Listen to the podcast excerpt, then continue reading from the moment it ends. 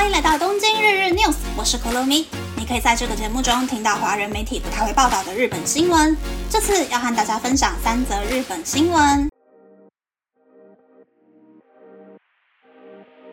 第一则新闻是东京都内的澡堂连续三年涨价。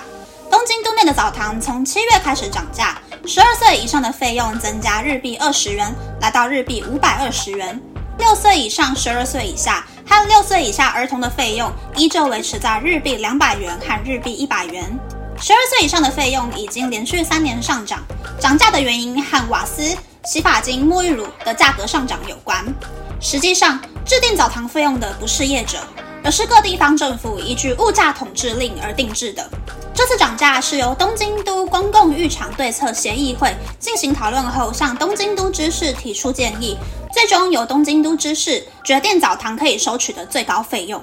为什么澡堂要统一金额呢？这和刚才提到的物价统治令有关。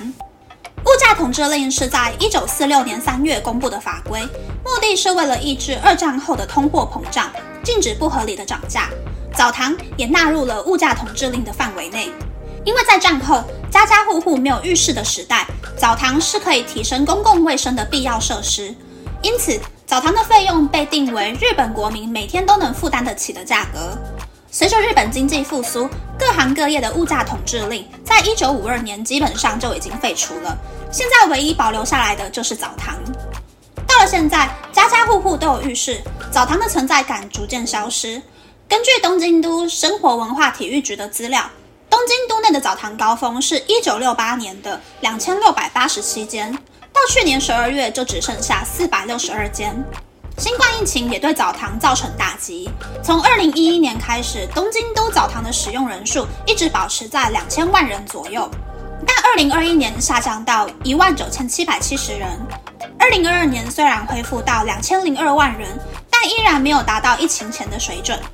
在这个时候涨价，可能会让使用澡堂的人减少。有许多澡堂在这样子难以营运的情况下，开始提供新的服务。有些澡堂会准备多种洗发精和润丝露，或是提供漫画让客人阅读。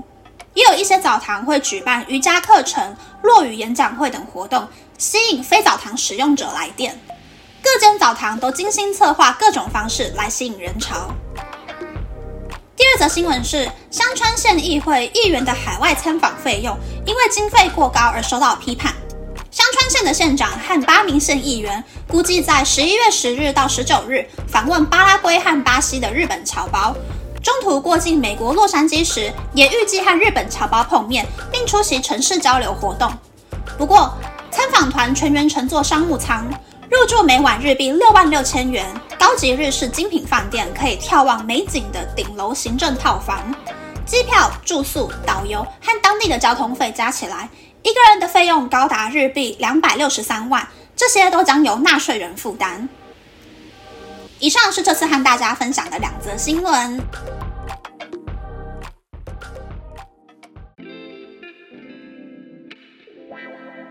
第一则新闻是东京澡堂又涨价的新闻。我家附近骑脚踏车十分钟以内的距离，就有超过五间以上的澡堂，算是澡堂很多的区域。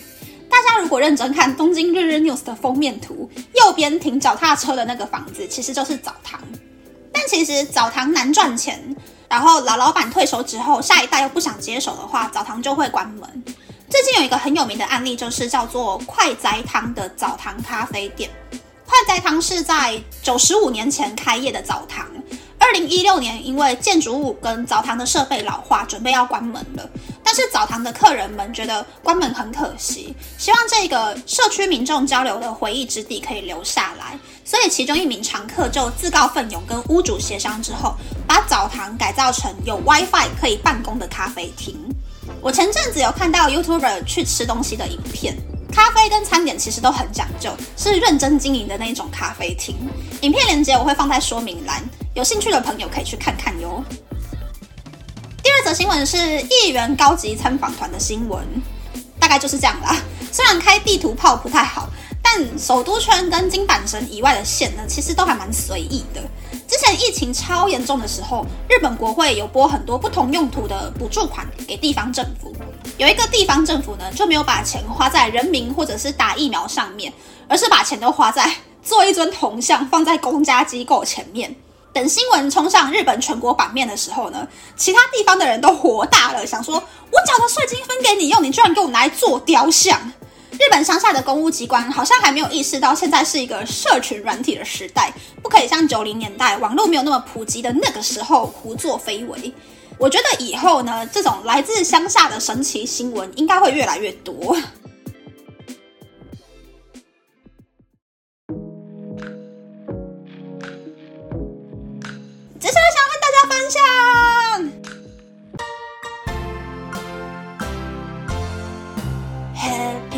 Birthday to me，Happy birthday to me，Happy birthday dear Kurumi，Happy birthday to me。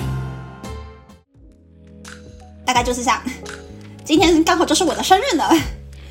去年我的生日愿望是想要变身韩系温柔大姐姐，从打扮开始下手，穿白色淡色的衣服，用白色淡色的配饰，每天出门都会喷香水。